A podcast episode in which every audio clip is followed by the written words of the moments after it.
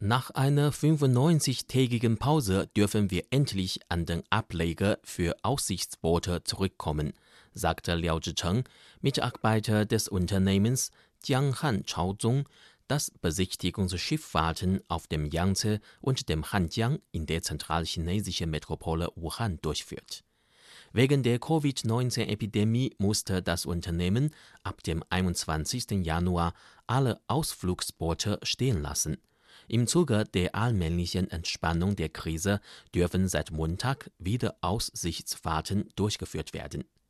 In einem Gespräch mit der Tageszeitung Chinas Jugend sagte Liao Zhicheng, der wegen der Stilllegung der Wassertoren seit Monaten als Freiwilliger in einer Wohnsiedlung arbeitete.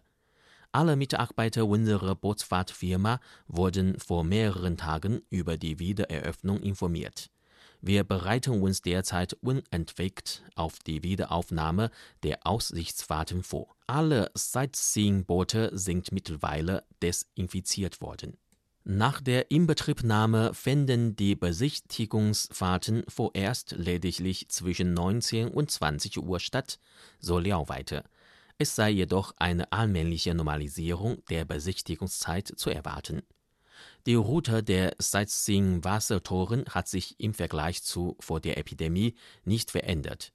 Sie zeigen die drei Stadtteile Wuchang, Hankou und Hanyang der 11 Millionen Einwohner-Metropole Wuhan aus einer ungewöhnlichen und faszinierenden Perspektive. Auch die Kranich-Pagode auf chinesischen Huanghelou, die auf dem Sheshan-Berg am Nordufer des Yangtze steht, können die Touristen vom Besichtigungsboot aus erleben.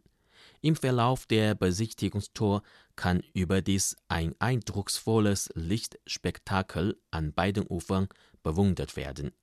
Um die Gesundheit und Sicherheit der Touristen zu gewährleisten, hat das Unternehmen etliche gezielte Maßnahmen ergriffen. Liao Zhicheng erklärt, sowohl die Buchung als auch der Fahrscheinverkauf erfolgten kontaktlos. Touristen könnten einen QR-Code scannen, der direkten Zugang zum Online-Ticketverkauf bietet. Mit diesem E-Tickets könne man dann problemlos an Bord gehen. Am Ableger für Besichtigungsschiffe werden wir die Körpertemperatur der Touristen messen, so Liao weiter. Außerdem müssten die Fahrgäste vor dem Einstieg ins Boot einen Gesundheitscode zeigen, um das Risiko einer Verbreitung des neuartigen Coronavirus zu senken. Der Gesundheitscode, der anhand von Big Data Informationen über das Risiko einer Covid-19-Infektion gibt, spielt heutzutage eine wachsende Rolle bei der Wiederaufnahme des Schulunterrichts und der Arbeit. Liao erklärt weiter, sicherheitshalber müssen alle Touristen an Bord eine Atemschutzmaske tragen. Die Innenräume des Schiffes bleiben vorerst geschlossen. Die Fahrgäste können auf dem Deck die abendliche Landschaft an beiden Ufern bewundern. Um zu große Menschenansammlungen zu vermeiden, wird außerdem die Zahl der Fahrgäste strikt beschränkt.